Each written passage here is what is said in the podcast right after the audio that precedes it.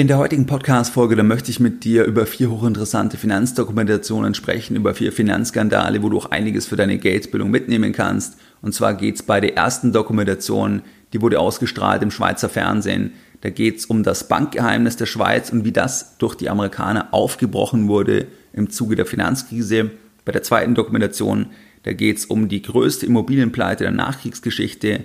Bei der dritten Dokumentation, da geht es um den Absturz eines Internetunternehmens und bei der vierten Dokumentation, da geht es um den Abstieg einer elitären Privatbank. Viel Spaß bei der heutigen Podcast-Folge Nummer 340. Herzlich willkommen bei Geldbildung, der wöchentliche Finanzpodcast zu Themen rund um Börse und Kapitalmarkt. Erst die Bildung über Geld ermöglicht die Bildung von Geld. Es begrüßt dich der Moderator Stefan Obersteller.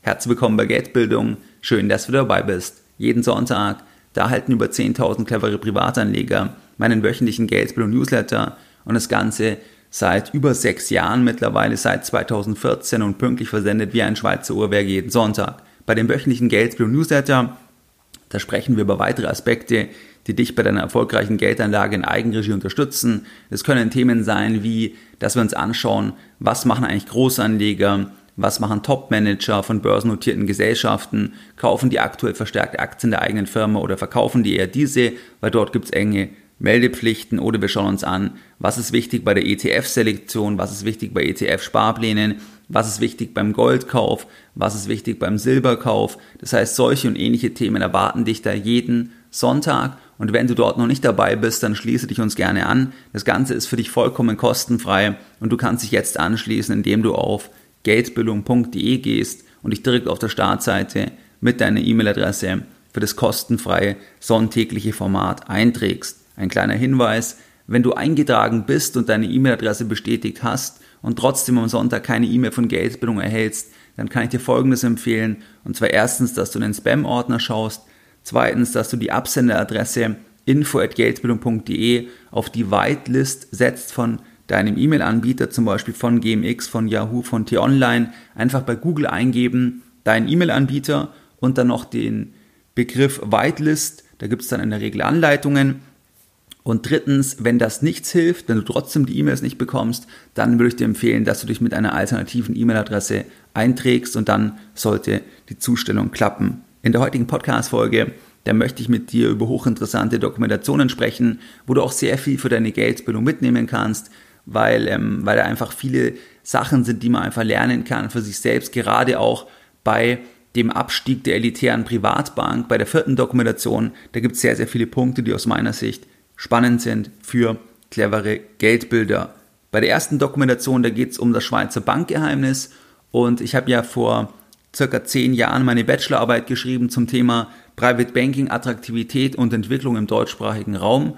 Und bei dieser Bachelorarbeit von mir, da ging es genau um das sogenannte Offshore Banking. Was ist das Offshore Banking? Das Offshore Banking ist die Betreuung von nicht gebietsansässigen Anlegern. Das heißt, wenn ein deutscher Anleger beispielsweise Vermögen in die Schweiz mitnimmt und dort Vermögen betreuen lässt bei einer Vermögensverwaltung oder in Liechtenstein oder in Österreich, aber weiter in Deutschland ähm, den Wohnsitz hat, dann ist es ein klassisches Offshore-Banking und da gibt es verschiedene Beweggründe und für die Schweiz war natürlich ein Verkaufsschlager jahrzehntelang das Schweizer Bankgeheimnis. Da denken wir vielleicht heute jetzt an Uli Hoeneß, wir denken vielleicht an Nummernkonten. Das heißt, die Schweiz hat da extrem profitiert als Standort, als Land, als Finanzplatz, einfach weil die Schweiz das verteidigen konnte, auch gegenüber Behörden aus dem Ausland, die das natürlich nicht unbedingt so toll fanden, dass das so geschützt wird. Diese Beziehung, weil diese Beziehung, dieser Schutz der Beziehung natürlich auch dazu einlädt, dass das Ganze dann halt dafür verwendet wird, dass man halt nicht deklarierte Gelder dort parkt, beziehungsweise Erträge aus dem Vermögen dann im Heimatland, wo man es normalerweise versteuern müsste, nicht angibt. Die Schweiz konnte das aber jahrzehntelang schützen bis zum Jahr 2009, bis zur Finanzkrise. Und genau darum geht diese Dokumentation mit dem Titel Raul Weil, das Ende des Schweizer Bankgeheimnisses, weil da geht es um den ehemaligen Top-Banker der UBS, und zwar um Raul Weil. Das war damals der höchste UBS-Vermögensverwalter. Und ähm, diesem Raul Weil wurde von den Amerikanern vorgeworfen, der wurde beschuldigt von Amerikanern, dass er im großen Stil Steuerbetrug begangen hat dass er einfach amerikanische reiche Kunden unterstützt hat, wie sie Steuern vermeiden in den USA. Und das wurde hier der UBS, dem Vermögensverwalter hier vorgeworfen. Und im Zuge dessen durch den Druck, das wird alles beschrieben in der Dokumentation, das ist wirklich spannend, weil dieser Top-Banker wurde auch dann verhaftet und das mündete dann darin, dass das Bankgeheimnis geknackt wurde. Am 13. März 2009, da beschloss dann der Bundesrat, den OECD-Standard bei der Amtshilfe in Steuersachen zu übernehmen.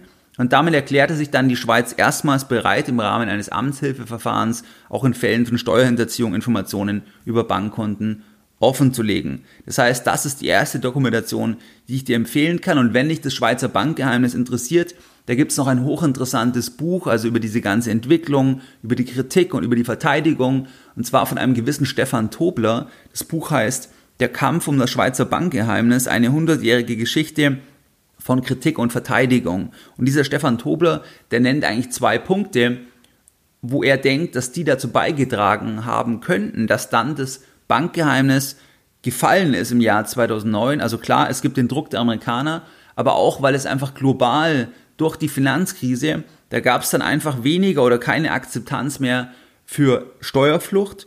Das war ein Punkt. Und der zweite Punkt, dass eigentlich das Bankgeheimnis auch in der Schweiz dann an Rückhalt verloren hat durch die Finanzkrise, weil die Frage ist ja, warum soll der Schweizer Steuerzahler eine Bank retten, weil auch Schweizer Banken Probleme bekommen haben in der Finanzkrise. Warum soll der Steuerzahler in der Schweiz dann eine Bank retten? Ähm, die quasi ihr Geld teilweise mit amerikanischen Steuerhinterziehern ähm, verdient. Das heißt, da ist die Stimmung dann auch gedreht und diese ganze Gemengelage, die hat dazu beigetragen, dass dann das Bankgeheimnis gekippt ist und weitere Details dann in der Dokumentation.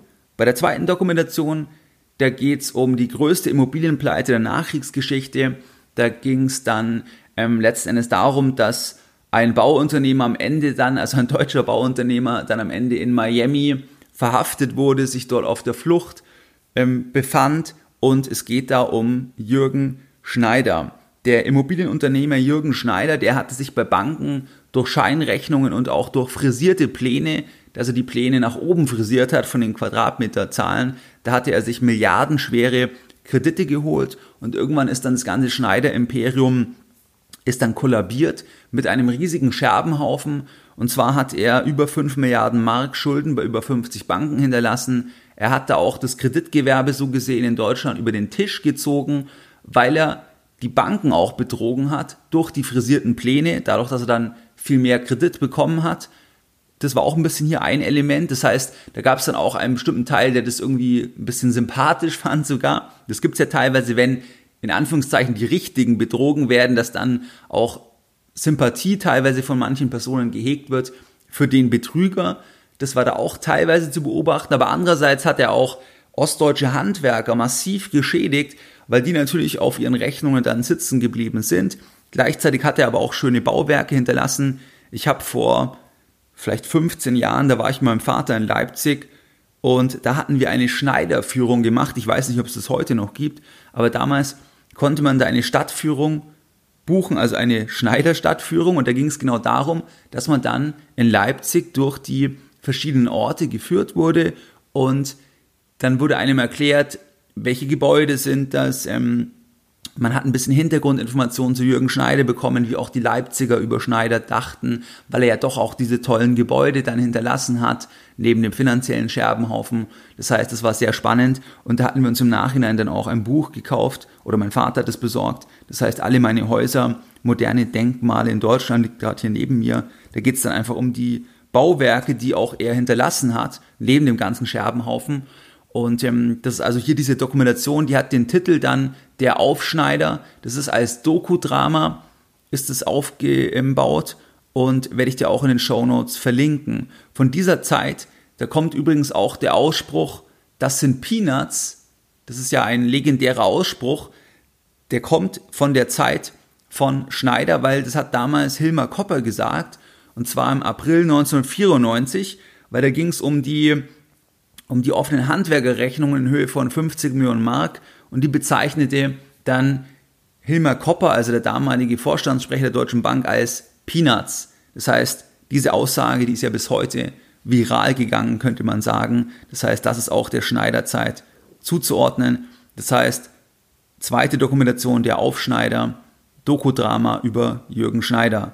Bei der dritten Dokumentation, da geht es um einen dramatischen Absturz und zwar geht es da um die Firma Unister.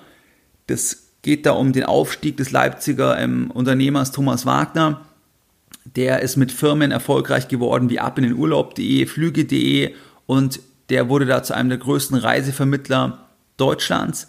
Und dann so ab 2010 hat dieses ganze Imperium Probleme bekommen und der hatte über 1200 Mitarbeiter oder, oder circa 1200 Mitarbeiter, also wirklich ein großes Firmenkonglomerat und der ist da irgendwo in Probleme gekommen. Und am Ende war das dann so, dass er dann sich auf eine abenteuerliche Rettungsaktion eingelassen hat. Und zwar hat er unbedingt Geld gebraucht für die Gesellschaft.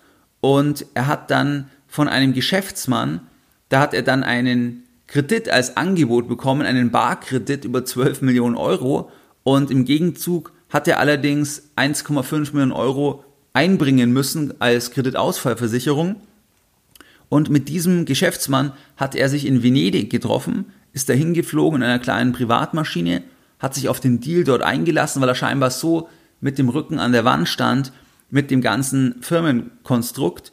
Und dann hat er aber nach dem Deal festgestellt, dass er zwar einen Koffer mit im Schweizer Franken äh, bekommen hat, aber dass da der größte Teil war einfach dann Falschgeld, weil nur die oberste Schicht, also nur die oberste Schicht von dem, von dem Geld, die obersten 10.000 Franken laut Presseberichten, nur die obersten 10.000 Franken, das war echtes Geld und der Rest von den 12 Millionen, was es eigentlich sein sollte, ähm, das war dann, dann Falschgeld. Der hatte dann auch Anzeige erstattet, ist dann da zurückgeflogen und auf dem Rückflug ist die Maschine abgestürzt, er ist ähm, gestorben und wenige Tage danach ist dann auch die ganze Firma, die ganze Gruppe in die Insolvenz gegangen. Das heißt wirklich eine sehr, sehr dramatische Geschichte und da habe ich mir schon irgendwo die Frage gestellt, ein hoch erfolgreicher Unternehmer, wie muss der mit dem Rücken zur Wand gestanden haben, dass der sich auf solch einen Deal einlässt, der ja abenteuerlich ist, nach Venedig zu fliegen,